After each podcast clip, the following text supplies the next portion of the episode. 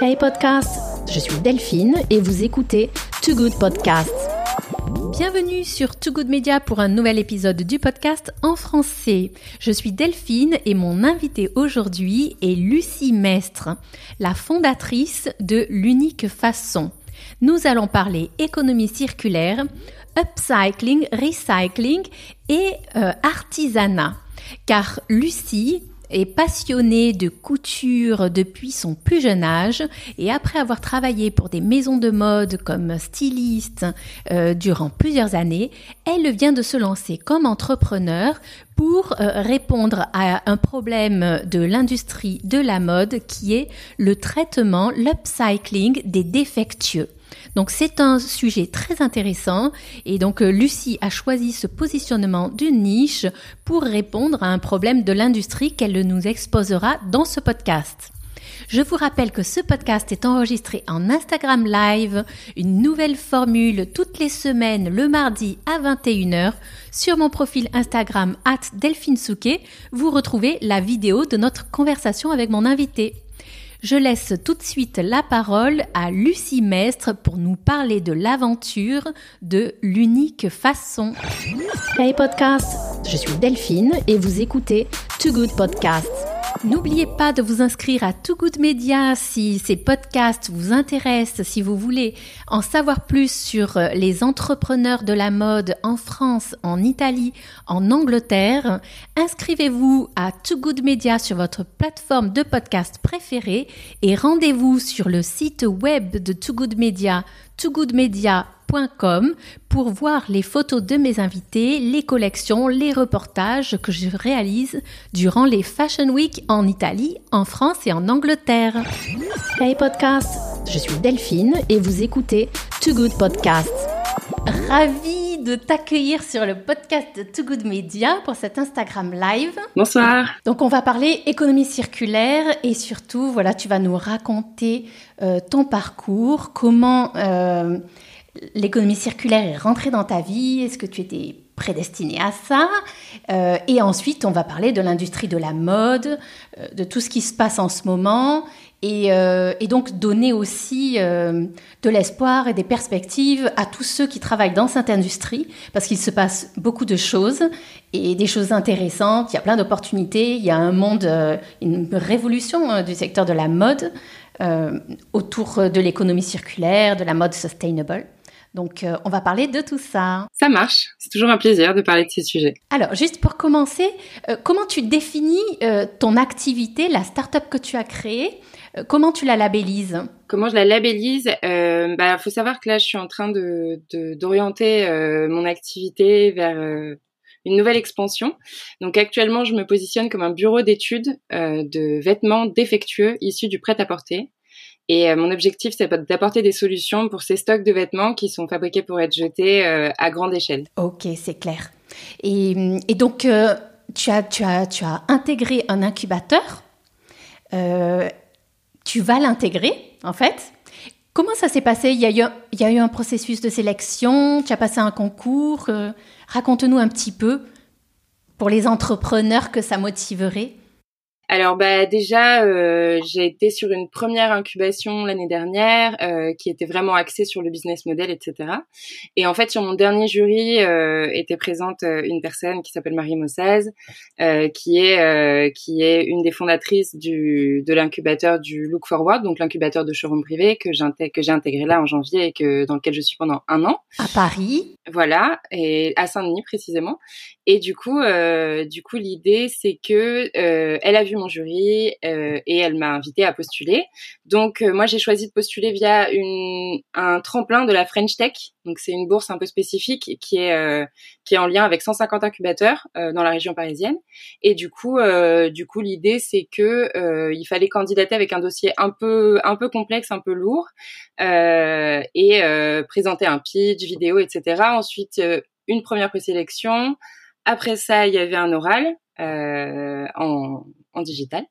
Et, euh, et ensuite, bah, j'ai eu la bonne nouvelle qui est tombée. J'étais acceptée et du coup, il y a une bourse qui est corrélée à un an d'incubation euh, au Look Forward. Donc, qui est un incubateur dédié euh, à la mode, à la beauté et à toutes les avancées qui vont euh, dans le bon sens euh, donc dans un, sens plus durable, on va dire. Génial. Et vous serez, vous serez combien? Il y a une promotion en fait sur la sustainable fashion au sein de cet incubateur? C'est pas uniquement fashion, du coup ils font, ils ont vraiment un secteur beauté et un secteur fashion, et on est une douzaine de, de startups à être incubées chaque année. C'est la cinquième édition cette année. D'accord. Et qu'est-ce qu'ils vont t'apporter justement comme support? Sur quel domaine en particulier ils vont te renforcer? Alors l'idée, c'est que l'incubateur, c'est comme une grosse boîte à outils euh, dans laquelle c'est à nous d'aller un peu chercher euh, les choses dont on a besoin. Et il y a en tout 1000 partenaires euh, spécialistes de l'incubateur, donc ça va être dans différents domaines, hein, évidemment. Euh, on a des espaces euh, géniaux à disposition, on a euh, des salles. Toute l'équipe peut rejoindre toutes les plateformes, donc ça c'est top. Par exemple, là moi je vais accueillir ma première stagiaire à partir de lundi et elle va pouvoir suivre tous les contenus, avoir accès, demander même me demander à moi si elle peut avoir des entretiens avec certains spécialistes, etc. pour nous aider dans notre démarche. Donc donc voilà, moi ce qui m'intéresse spécifiquement, c'est tous les gens qui sont proches des pôles RSE, des enseignes de prêt-à-porter, donc responsabilité sociétale des entreprises, qui vont du coup euh, qui qui, bah, activement à faire changer euh, les choses euh, sur un mouvement de fond, y compris pour la grosse industrie textile. C'est clair. Et typiquement, donc, ton atelier, en fait, tes clients, ce sont des marques de la mode. Quelle, quelle catégorie Tu as déjà identifié tes prospects? Oui, j'ai commencé à les identifier. Donc en fait, j'ai pris la décision de. Jusqu'alors, j'étais créatrice de mode. Moi, je fais de la couture depuis que je suis enfant. tu vas euh, nous raconter ça. Tu vas nous raconter ça. J'ai un parcours euh, assez euh, complet. Du coup, jusqu'alors, j'étais vraiment créatrice de mode et je présente, je, je développais mes propres pièces upcyclées. Et du coup, en switchant là en janvier, j'ai d'abord eu des échanges avec avec euh, des, des, des, responsables RSE de chez Etam, par exemple. Il y a beaucoup d'entreprises qui sont déjà en train d'opérer des mouvements comme euh, c'est pas du tout pour faire de la promo, hein, mais c'est juste qu'il y a des, des, des, enseignes qui bossent sur leur RSE en ce moment et qui font en sorte d'être dans l'action sur les cinq prochaines années, disons. Euh, il y a Kiabi, il y a euh, 1, 2, 3, il y a Aigle, il y a Decathlon, donc il y a, y a, y a beaucoup d'enseignes qui, qui sont impactantes aujourd'hui, qui, qui commencent à, à s'y mettre pour de vrai. Et puis la loi, euh, la loi les y oblige, et puis euh, c'est tant mieux. Et les acteurs du luxe aussi Tu nous as cité euh, plutôt des, des marques plus mass market. Est-ce que les acteurs du luxe aussi font partie de, tes, de tes potentiels prospects? Oui, dans un second temps, oui, tout à fait. Il y a, y a aussi des gros mouvements de fonds après. c'est plus secret. Euh, ce qui se passe euh, dans le luxe en termes de changement, il faut déjà être affilié un petit peu à certains groupes pour euh, pour pour prendre la mesure de la, vitesse à laquelle ça avance, parce qu'ils ont développé eux leur propre pôle de recherche et développement autour de la question. Donc, mais c'est des interlocuteurs que, qui m'intéressent énormément, que ce soit pour travailler avec eux ou pour eux c'est toujours intéressant ce qui se passe euh, dans ces milieux-là, les mouvements de fonds, etc. Parce qu'il y a beaucoup d'argent investi, donc en général, même en termes de technologie, il y a beaucoup de choses qui, émergent souvent euh, dans le luxe avant de se transposer dans d'autres euh, enseignes, d'autres maisons. Oui, c'est vrai. Et d'ailleurs, les, les, institutions aussi de la mode que ce soit le British Council à Londres, euh, l'Institut français de la mode aussi, ou euh, euh, l'Institut américain, ils sont très proactifs sur l'économie circulaire dans la mode, sur le, futur de l'industrie du textile. Donc j'imagine que tu, tu, suis, ça, ils t'alimentent en fait. Euh, est-ce que vous êtes connecté au sein d'organisations, je sais pas, l'Institut français de la mode euh, ou pas, sur euh, l'économie circulaire En France, ça marche comment? Oui, bah en fait, c'est des contacts. Hein. C'est-à-dire que il faut démarcher sur LinkedIn, enfin sur les réseaux un petit peu où sont connectés les gens et leur métier. et du coup, c'est vraiment en allant chercher, en disant voilà, moi j'ai tel projet, en passant dans des incubateurs, c'est aussi ça, c'est beaucoup de contacts beaucoup, beaucoup, beaucoup d'opportunités de rencontrer des personnes très variées. Et du coup, euh, à force comme ça, on, on, se crée un espèce de réseau qui inclut évidemment des membres de l'IFM, qui inclut, euh, qui inclut tout un tas de profils différents.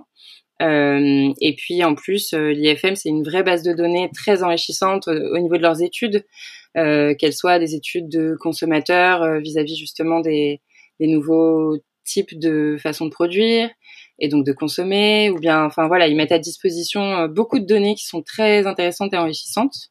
C'est un, un référent en termes de, de temporalité, on va dire, de ce qui se passe. D'accord. Et donc, raconte-nous, tu, as commencé à, à, nous parler de comment tu en es arrivé là, quelle était ta formation d'origine et, euh, et hum, voilà, comment est-ce que tout est arrivé? Raconte-nous un petit peu ton parcours pour qu'on te connaisse mieux. Du coup, bah, je suis très autodidacte. J'ai commencé mm. la couture à 12 ans par euh, plaisir, euh, comme ça. C'était par ennui au début, et puis c'est devenu un plaisir parce que, en fait, une fois rencontré la machine à coudre, c'était parti. Euh, ensuite, j'ai fait euh, des études tout à fait générales euh, en, littéraire, histoire de l'art, toujours toujours un peu d'art, les beaux arts à Lyon où j'ai fait j'ai fait un DNAT design textile. Donc là, j'ai découvert la sérigraphie, la broderie, un rapport vraiment artisanal à ma pratique. Euh, et ensuite, j'ai bossé pour le costume, j'ai fait de la robe de mariée. Voilà, je me suis promenée un petit peu dans les dans les champs d'expertise qui me permettaient d'exploiter vraiment euh, mes acquis euh, artisanaux. Euh, donc c'était euh, c'était hyper enrichissant. Et en parallèle de ça, j'ai commencé en tant que consommatrice à me poser la question de d'où viennent les choses, qui fabriquent, comment est-ce que moi je peux fabriquer un vêtement et que ça me coûte à moi euh, 5 euros et alors que je peux acheter des vêtements neufs à 3 euros là où il y a eu des cinquantaines de travailleurs euh, sur euh, la. Enfin bon, bref. Donc j'ai commencé à m'interroger comme ça. Je me suis documentée aussi en regardant euh, notamment le documentaire The True Cost que je recommande vivement. Ah, je ne l'ai pas vu. On, mettra, on mettra le lien. C'est une référence dans le genre et vraiment, moi, ça m'a ouvert les yeux parce que ça ça traite de, de tout le sujet, mais dans son dans son écosystème complet. Vraiment de pourquoi on achète, pourquoi ces produits, créer de l'achat aussi, pourquoi, euh, comment ce type de marché peut se développer, qu'est-ce qui se passe là où on fabrique et tout. Donc c'est vraiment une référence en la matière, je le recommande.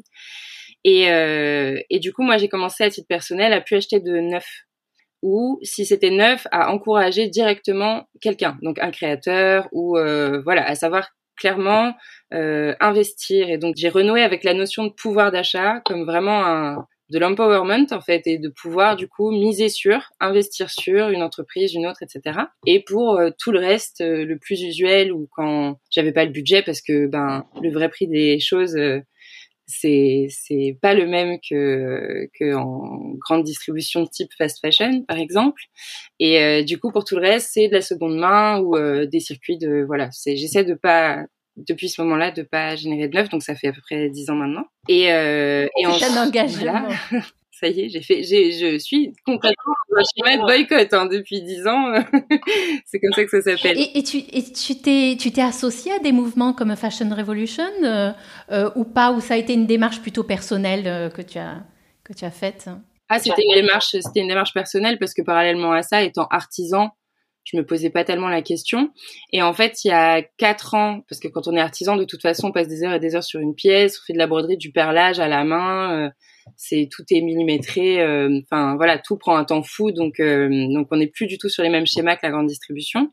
Et en fait, il y a quatre ans, j'ai rejoint une start-up qui se lançait dans la prod en circuit court en Île-de-France. Et j'ai d'abord été chef d'atelier pendant deux ans, et ensuite je suis passée en charge du bureau d'études, donc styliste, modéliste et et tous les tout, tout, tout ce qui se passe autour. Et euh, là, on réalisait des projets pour des petits créateurs qui voulaient fabriquer en local avec des matières éthiques, etc. On avait un positionnement vegan pour l'atelier et tout. Et donc là, j'ai vraiment fait la transition vers euh, quelque chose d'un peu plus industriel et donc vers quelque chose, l'idée d'un travail en série. Et donc, je me suis dit qu'il fallait un peu réconcilier les deux. Il y avait vraiment euh, cette, cette patience et, et ce savoir-faire et l'idée que mettre le prix c'est pas un problème pour l'artisanat pour le luxe. Là où dans la grande distribution on a vraiment euh, on a on a éclaté toutes les barrières de la décence hein, euh, si je peux m'exprimer ainsi. C'est vraiment euh, c'est vraiment parti beaucoup trop loin à tous les niveaux. Et là on est à un, à un stade où il faut rattraper le truc. Il faut il faut pas seulement changer euh, pour faire autrement, il faut d'abord, avec tout ce qui a été amassé euh, de surproduits, en fait, il faut trouver des solutions. Et c'est pour ça que moi, j'aimerais bien allier euh, upcycling artisanal, enfin je compte allier upcycling artisanal et cette, et cette industrie qui a tout de même des savoirs et de la visibilité, etc. Donc il y a, y a un truc à faire avec les deux, il y a un marché à conclure. C'est clair, c'est clair. C'est clair que la, situation euh, euh, est dramatique. Euh, l'industrie du textile, les. je lisais une étude de Hélène MacArthur, donc du, en Angleterre, qui disait qu'en 15 ans, en fait, on, porte 30%, du moins, on porte encore moins nos vêtements ces 15 dernières années je crois qu'on les porte 30%, 30 euh, de moins. En fait, ils ont une durée de vie encore qui a diminué de 30% ces 15 dernières années, nos vêtements. Et qu'en et fait, euh, et qu'on recycle qu'un pour cent du textile de ce qui est produit mondialement aujourd'hui. Donc en fait, c'était presque un coup de gueule qu'elle faisait en disant OK, peut-être que les acteurs commencent à s'intéresser, mais c'est que du blabla parce que pour l'instant, on ne le voit pas dans les résultats. Donc c'est clair que maintenant il faut agir. Hein. Mm. Et des, startups comme la tienne, euh, ce, sont, ce sont celles qui vont pas produire des études, mais qui vont mettre en place une économie parce qu'il faut que ce soit rentable en fait. C'est ça. Bah oui, oui, il faut, il faut que tout le monde s'y retrouve et puis euh, et puis euh, il faut pouvoir proposer aussi au plus grand nombre des produits propres en fait qui sont pas qui sur lequel euh, il n'y a pas euh, le poids euh, du travail sans droit du travail, de la pollution à outrance. c'est clair qu'il faut le storytelling. Exactement, le storytelling sera d'autant plus important justement pour ces nouvelles marques, ces nouveaux produits, pour expliquer pourquoi, pourquoi, quel est le travail qu'il y a derrière, quelles sont les, les valeurs, et du coup quel est le, quel est le prix du produit. Tout à fait. Donc il y a un vrai travail à faire, mais je crois euh, que le consommateur est complètement prêt aujourd'hui à, à comprendre le, le, type de produit qu'il a devant lui et il faut clarifier encore plus le, le propos et, euh, et s'inscrire dans une réalité qui est globale en fait et qui est euh, qui, enfin, qui ne s'arrête pas à la porte du magasin ou euh, donc, euh, donc oui, il y a, y a du boulot et en même temps, il y a, y a vraiment beaucoup, beaucoup d'espoir parce qu'il y a de plus en plus d'argent qui est investi là-dessus. Euh, il y a beaucoup plus de lois qui encadrent euh, le, le, la pollution, la surproduction. Mais il y a encore beaucoup de boulot parce que tu parlais par exemple du peu de vêtements qui sont recyclés. C'est qu'en fait, ils sont pas fabriqués pour être recyclables. C'est au départ. C'est vraiment au départ. On peut pas recycler un produit qui mélange huit composants complètement imbriqués c'est ça devient impossible. Donc il faut en fait euh, intégrer ces notions-là à la production et même à la conception au départ. Et ça va et c'est pareil pour euh, pour euh, les emballages alimentaires. C'est vraiment pareil pour les cosmétiques, etc. Hein. C'est qu'il y a c'est on arrive trop encore à, à, là pour pour rattraper le truc. Alors que si on l'anticipe un petit peu, euh, on peut vraiment produire des, choses intelligentes, on peut s'inspirer plus de la nature qui pollue pas. et, euh, et puis euh, et puis voilà, donc y a, moi je, je pense qu'il y a des belles perspectives.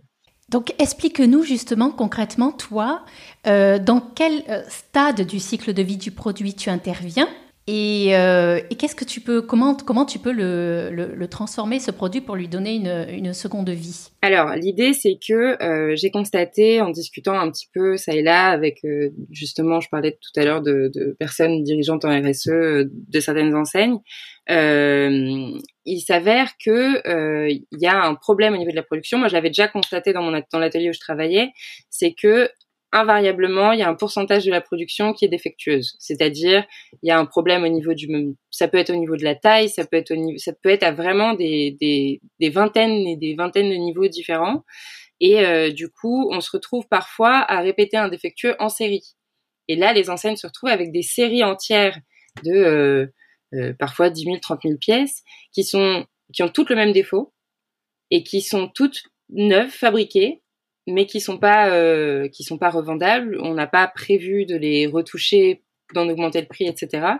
Donc euh, l'idée c'est d'abord de se concentrer sur ce qu'il y a déjà, de vraiment éradiquer un peu une part du gâchis et de la pollution actuelle euh, textile euh, pour trouver des solutions pour ces pièces qui sont là et, et tout ça. Et l'idée c'est de développer aussi toute la partie réflexion de production. Donc l'unique façon, ça va être un bureau d'études qui bossent directement sur des pièces défectueuses et ils trouvent des procédés de réparation qui peuvent euh, ensuite en atelier être faits en série. Euh, donc il va falloir aussi euh, convaincre ou développer des ateliers pour pour, pour fabriquer à partir de produits existants, là où aujourd'hui on fabrique à partir de textiles. Et et du coup du coup l'idée c'est d'aller un peu plus loin que ça parce que j'espère que à un moment donné il y aura plus de défectueux parce qu'on aura trouvé des solutions de production et donc euh, donc d'intervenir presque comme bureau de conseil RSE euh, au départ euh, au départ du bureau d'études. Donc l'idée voilà, c'est de solutionner là où il y a des problèmes et de pas s'enfermer dans dans son propre projet. Bien sûr. Et c'est vrai qu'en fait sur le cycle de vie du produit, il y a plein de, de, stades auxquels on peut agir, notamment par exemple même sur l'entretien des produits aussi. Mm, mm. ça impacte la façon dont on, entretient, bah, par exemple, Levis a fait une étude euh, aux États-Unis euh, sur le nombre de fois que les, jeans étaient lavés avec des disparités internationales énormes. Et donc a émis des recommandations aussi sur l'entretien des jeans parce que entre trois fois euh, un jean porté trois fois et un jean porté dix fois quelle, est la juste mesure pour l'entretien du produit? Ça ça fait partie aussi de euh, comment dire, euh, des économies euh, d'énergie, de, la sustainable fashion, l'entretien, le, product care. Donc il y a plein de stades sur lesquels on peut agir, c'est clair. Oui, puis il y a les stades qui se jouent du côté des consommateurs, il y a des stades qui se jouent du côté des fabricants, et il y a tout l'entre-deux qui est comme un bah, ce jeu d'offre et de demande hein, en fait. Donc c'est enfin un, jean clairement ça n'a pas besoin d'être lavé à chaque fois que c'est porté, etc. Il y a aussi un, faut se détacher de l'idée que quelque chose est jetable et remplaçable en fait. C'est clair, c'est clair. Euh, et donc, euh, est-ce que tu as euh, donc la start-up est en cours de création? Euh, tu, en es, tu en es dans quelles étapes? C'est quoi Qu'est-ce que tu viens de réaliser et tes prochaines étapes euh, à court terme? Donc, euh, ce que je viens de réaliser, donc là, je suis officiellement immatriculée, donc c'est c'est bien une, entreprise. j'ai intégré cet incubateur, décroché cette bourse pour le moment. Et euh, là, j'ai enclenché des contacts avec les enseignes. J'intègre à mon équipe une stagiaire six mois avec qui j'ai déjà travaillé. Je suis vraiment ravie de rebosser avec elle. Euh, qui est euh, qui est spécialisé en logistique euh, et en gestion de production. Donc on va développer en fait l'idée c'est de développer mes propres outils de gestion de production vu que l'idée étant de produire autrement, ben faut inventer un petit peu nos propres modèles, nos propres outils. Donc ça c'est très excitant. Et donc du coup là c'est le moment où faut prendre toutes les infos, contacter les gens, leur donner envie de travailler avec moi. Et donc donc voilà l'idée c'est de lancer une première production test en série d'ici quatre mois maximum. Donc sur le premier trimestre je tiens plus ou moins compte des données sanitaires parce que j'ai pas envie de rester figée et d'arrêter d'avoir des projets. Donc on verra si c'est euh, si c'est faisable dans le temps imparti. Mais euh, mais voilà, c'est ça l'idée. Donc un premier trimestre vraiment élaboration des outils, test euh, des processus et et ensuite ben multiplier le nombre d'enseignes avec lesquelles je travaille, essayer et puis voir et puis au fil des rencontres etc. Dans tous les cas, ça va assez vite en ce moment. Donc, euh, donc j'imagine que l'année va être riche. D'accord. Et concrètement, justement, qu'est-ce que le, la situation euh, du confinement, qu'est-ce qu'elle a rendu plus complexe? Est-ce que tu as, il y a des choses qui t'ont surprise? Tu t'es dit, bah, finalement, on travaille euh, aussi autrement. Vous vous êtes adapté. Est-ce que ça a ralenti ou pas vraiment? Parce que la vie continue aussi, les entreprises, euh, les grosses entreprises continuent euh, de travailler. Bah moi à l'époque du donc toute l'année 2020, j'étais vraiment euh, je, je, fabriquais mes pièces, je j'upcyclais les, les pièces que je que je trouvais. du coup, j'ai vraiment profité du confinement pour avoir un rapport assez studieux à mon temps. J'avais cette première incubation en plus où tout est passé tout de suite en digital. Ils nous ont vraiment facilité le le, le, le, travail, quoi, clairement. Donc vraiment, je me suis concentrée là-dessus. Euh, j'ai été euh, super bonne élève pendant mes six mois du coup de d'incubation et euh, je me suis concentrée voilà sur la couture, sur tout ça. À l'époque, je bénéficiais encore de mon d'un chômage et du coup, du coup, c'était pas pas si subi que ça le confinement.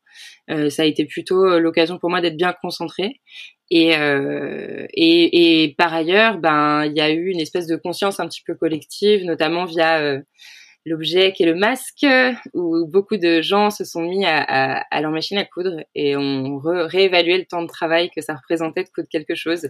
Et du coup, j'ai l'impression que au niveau du vêtement et à tout un tas d'autres niveaux, pour tout un tas d'autres raisons, ce, ce, ce confinement euh, moi je le vois avec une belle réverbe à, grande échelle, même si je crois qu'il faudrait pas s'arrêter de vivre de peur de mourir, comme j'ai lu récemment.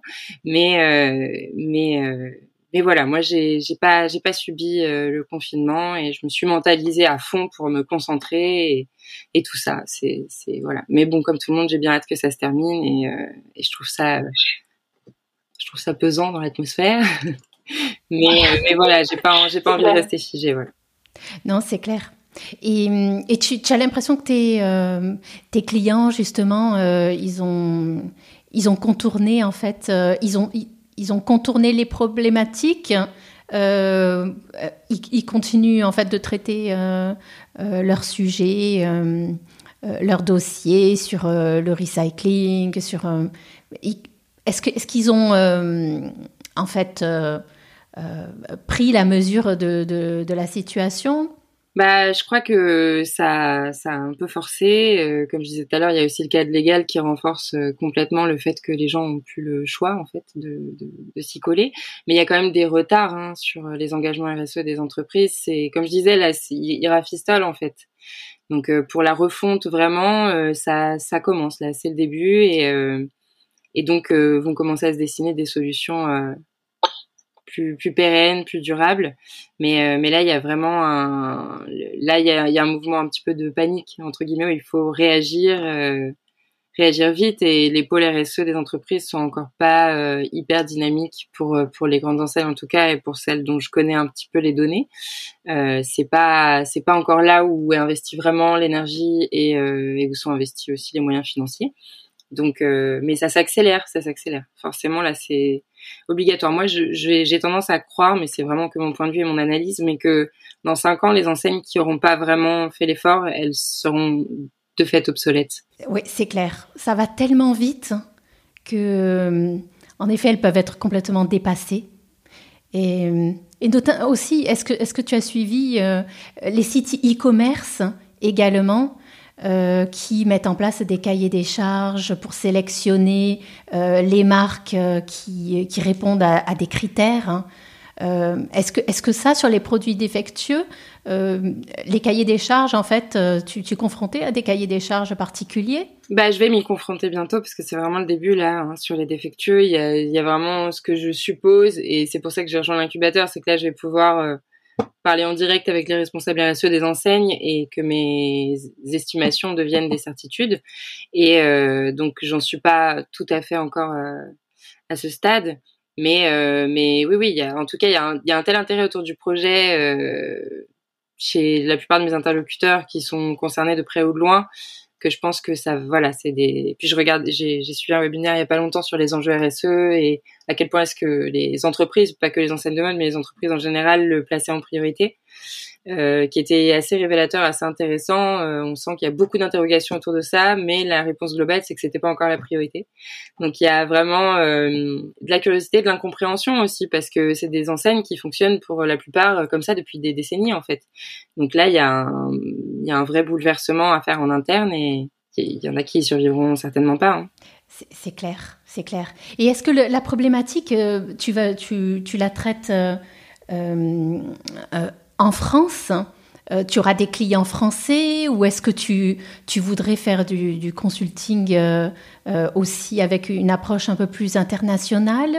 Comment, comment est-ce que tu le vois, ce business avec le digital, que tu peux toucher beaucoup de personnes? Il y a plein de gens qui peut-être vont être super intéressés parce que tu es, tu es en train de mettre en place, même s'ils ne sont pas en France. Bah, L'idée, ce serait en fait de pouvoir on peut développer ça partout où il y en a besoin en fait, mais l'idée c'est toujours de recréer un circuit local de revalorisation. Donc peu importe où s'implante le projet, euh, l'idée c'est quand même qu'il y ait un minimum de connaissances de terrain pour pouvoir faire localement quelque chose. C'est pour ça que je vais commencer par euh, la France parce qu'en fait euh, j'ai une liste d'ateliers, je suis à même de pouvoir, j'ai des interlocuteurs, je sais vers qui me tourner. Mon ancien travail m'a clairement préparer un beau terrain pour ça.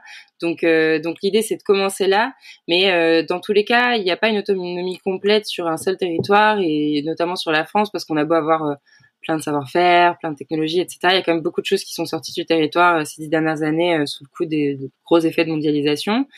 Et du coup, euh, on a besoin de nos pays voisins. Puis en plus, enfin moi, je sais que il y a des matières qui m'intéressent beaucoup, comme le liège notamment, et que bah il faut se rapprocher un petit peu euh, pour, ça du Portugal, de l'Andalousie, euh, là où il y a il y a vraiment beaucoup de production de cette matière, etc. Donc dans tous les cas, moi je pense que fermer les frontières, c'est jamais totalement bon, et et que on a on a tant qu'on se nourrit des savoir-faire les uns des autres et que on travaille sur du local. Donc euh, ça peut après s'implanter un petit peu partout. D'accord. Et euh, d'ailleurs, dans, les produits, en fait, euh, dans tes matières premières, tu, tu, inclus potentiellement des déchets de l'industrie alimentaire. Est-ce que tu as un spectre large ou pour l'instant, tu t'intéresses d'abord aux défectueux donc, de l'industrie textile?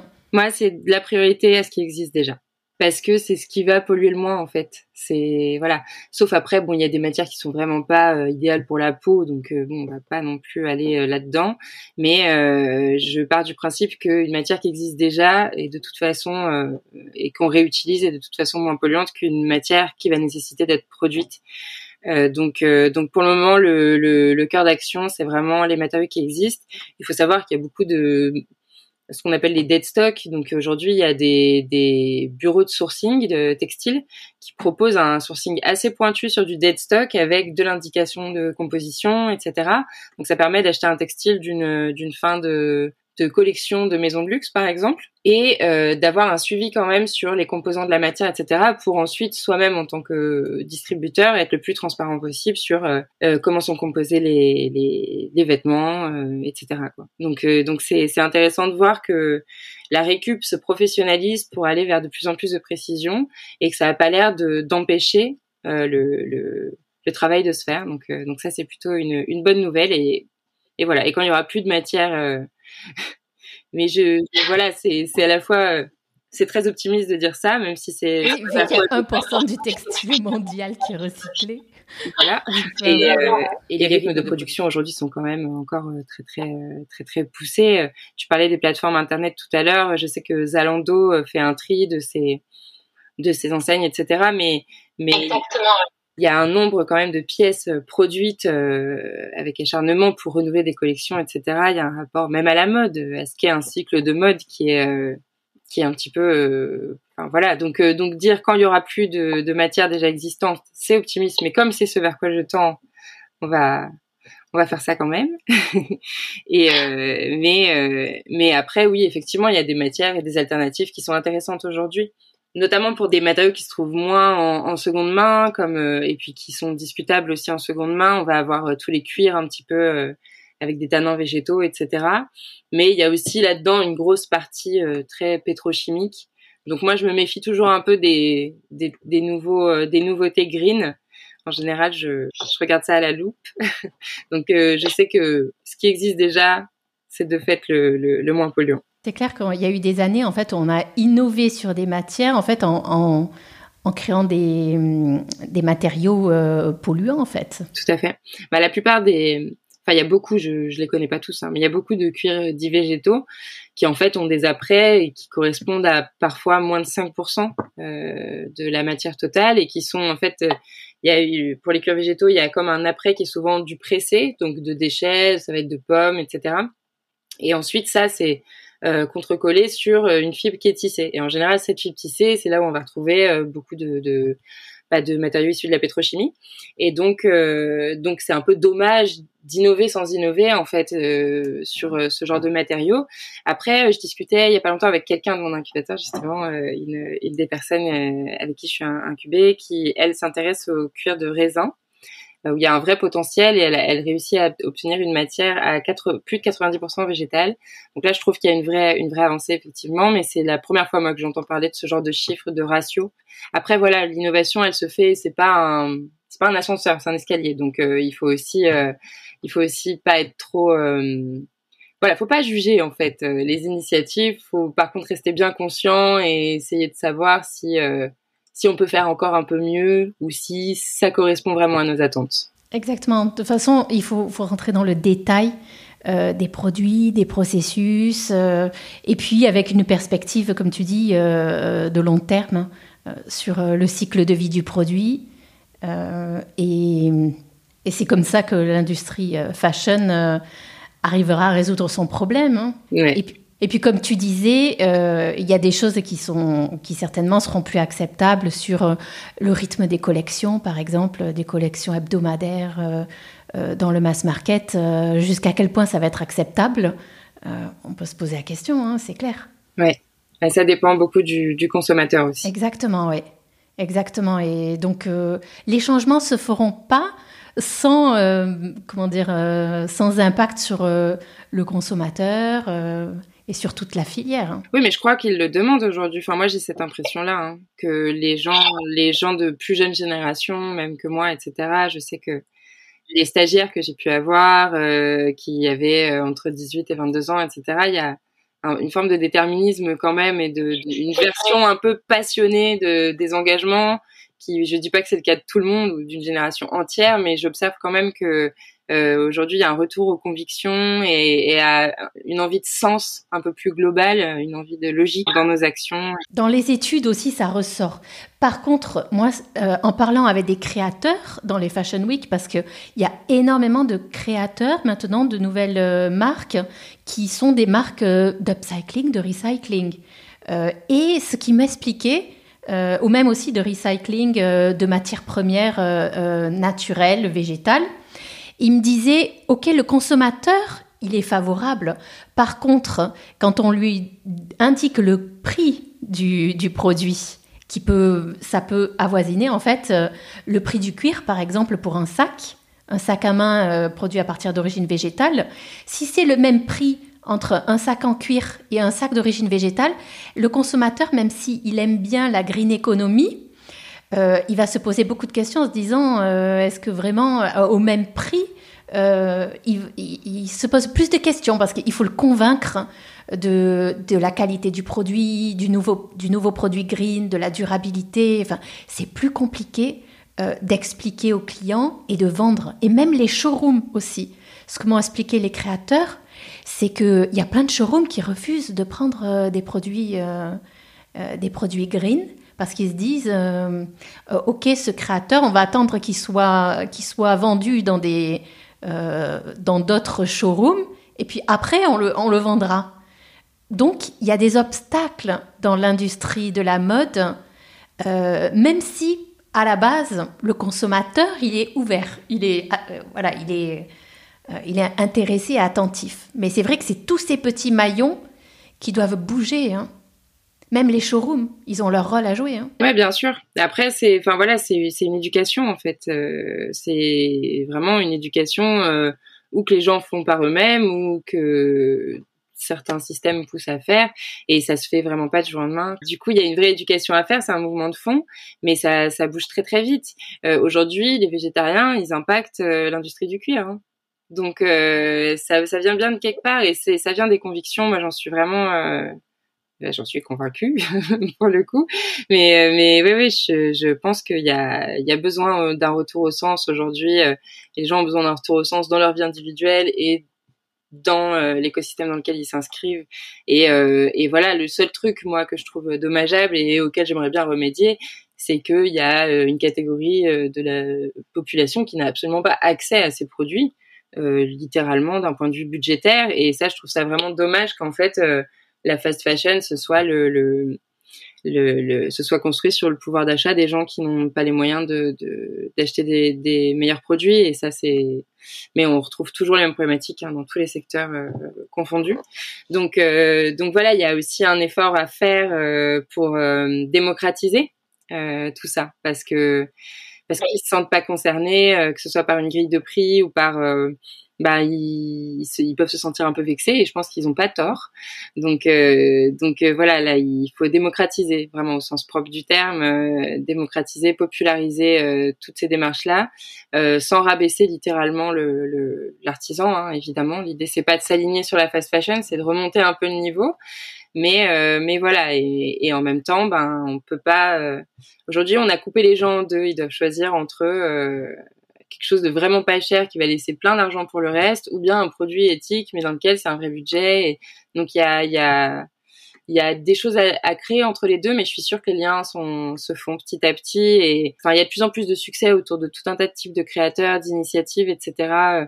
Quand on voit à quel point Marine Serre, par exemple, elle est représentée euh, jusqu'à Kim Kardashian à porter du Marine Serre, euh, donc euh, c'est moins c'est moins déroutant qu'à une époque. En tout cas, ces histoires de recyclage, de cycling, ça laisse les gens beaucoup moins sceptiques qu'à une époque quand même. C'est clair. Dans les Fashion Week, euh, c'est impressionnant hein, de voir euh, les jeunes créateurs qui se lancent là-dedans euh, vraiment naturellement. Hein. Oui, ça semble être une évidence en fait. Oui, c'est voilà, il, exactement. Ils sont, ils, sont nés comme ça, ils sont nés sustainable, une nouvelle génération de, euh, créatifs. Et c'est vrai qu'on parlait ensemble euh, de, de, la figure du styliste et euh, du fait que ces figures, en fait, dans la mode, elles ont un petit peu évolué. Et aujourd'hui, on, voit des donc des marques de mode qui se lancent, pas forcément avec des figures classiques de stylistes. il y a différents il y a des entrepreneurs en fait qui se lancent euh, dans la création de marques sustainable. Bah oui, parce qu'en fait, ça appartient. Euh, enfin, le, la couture, c'est vraiment populaire comme truc. Hein. C'est-à-dire que à partir du moment où on a l'outil chez soi et où on se familiarise un petit peu, on rate deux trois vêtements. Normalement, après ça, on est on est prêt à pouvoir en faire quelque chose. Donc euh, les gens se, se sont réconcilier avec leur pouvoir de faire aussi. Et puis il y a cette idée qu'aujourd'hui, il y a moins le parcours classique de tu dois faire la grande école de mode, être passé euh, dans telle grande maison de couture. Aujourd'hui, tu as Instagram ou YouTube et tu peux devenir une marque de cycling euh, qui cartonne. en fait, tu vas communiquer en direct avec les gens. Euh, ils, vont vraiment, enfin voilà, ça va être un rapport vraiment très direct à un consommateur potentiel et ça plaît en fait. Il y a beaucoup, beaucoup, beaucoup de marques d'upcycling qui émergent en ce moment. Moi, cette année, je ne sais pas combien il y en a eu. Il faudrait que je trouve des chiffres à ce propos, mais c'est impressionnant le, nombre de marques d'upcycling qui se sont développées et de nombre de personnes aussi qui ont développé tout ce qui va être la partie open source de la couture. Donc tous les tutos, euh, toutes les, toutes les, tout ce qui existe, les patronages, etc. Tout ça, ça, ça s'est complètement euh, redémocratisé.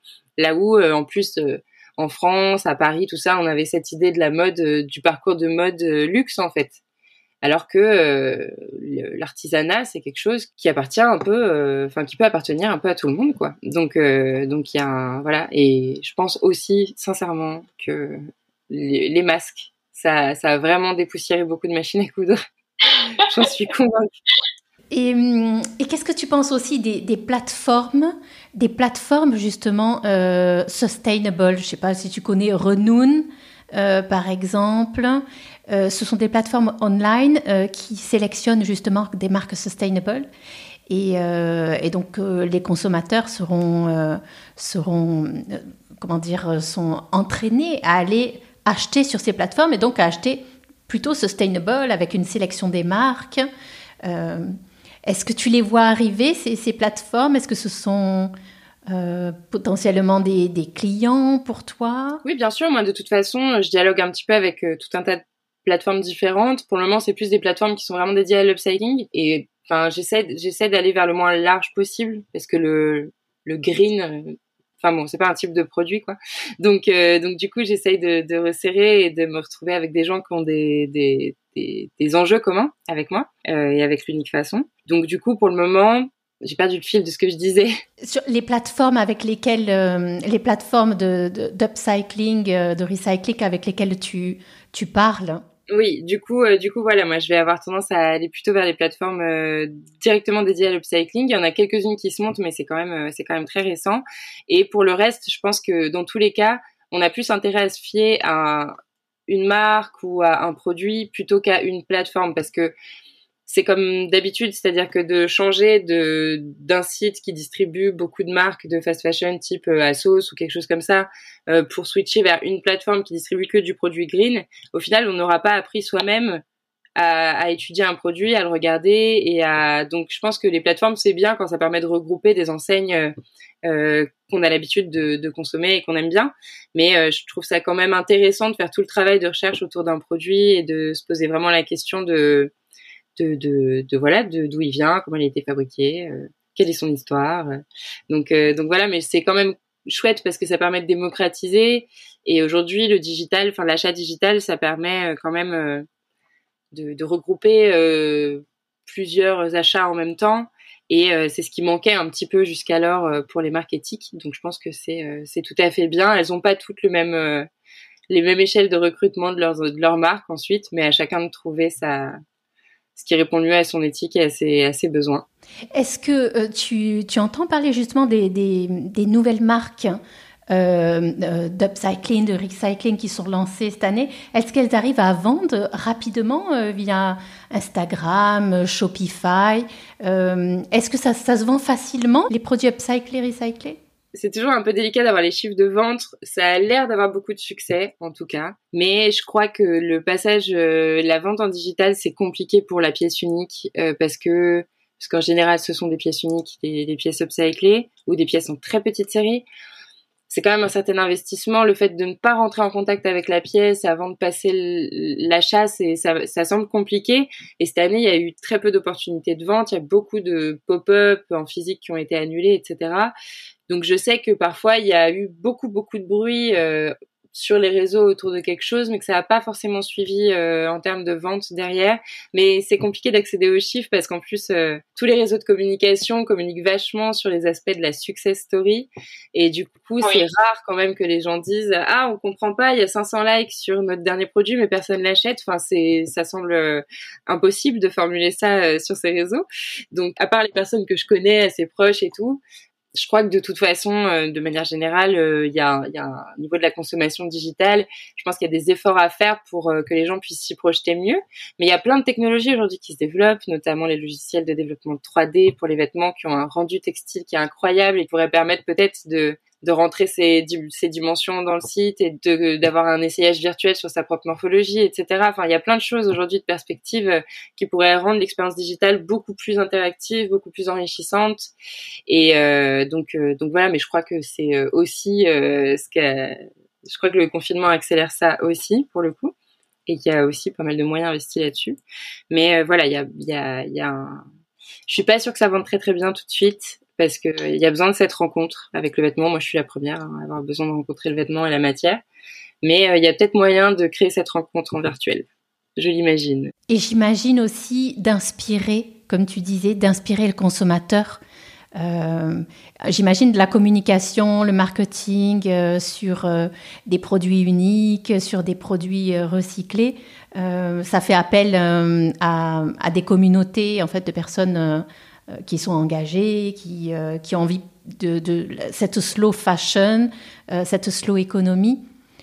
sur Instagram, tu, tu vois le poids de ces communautés déjà? Des communautés de consommateurs? Des communautés, oui, euh, de, euh, de followers en fait, qui euh, qui suivent la slow économie, qui sont plus portés sur le développement personnel, par exemple. Je sais pas quelles sont les communautés, par exemple, qui peuvent qui peuvent t'intéresser par rapport à ton activité. Tu les as déjà identifiées? Pas spécifiquement, mais je vois des des médias, par exemple, qui sont vraiment dédiés à la mode responsable, qui ont démarré il y a un an, deux ans et qui ont explosé aujourd'hui, qui sont des références dans le genre, qui sont qui font très bien leur boulot euh, de journaliste et tout, et du coup qui, qui donnent des vraies données.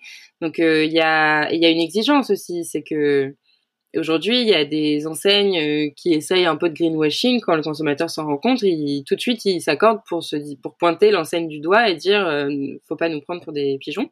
Donc euh, il y a il y a voilà. Est-ce que j'ai pas identifié de communauté spécifique, euh, mais je, je, vu qu'il y a un engouement très fort pour toutes ces initiatives-là, je doute pas qu'elle existe et qu'elle est plusieurs visages et je pense que la jeune génération, comme on disait tout à l'heure, est, est un vrai moteur positif.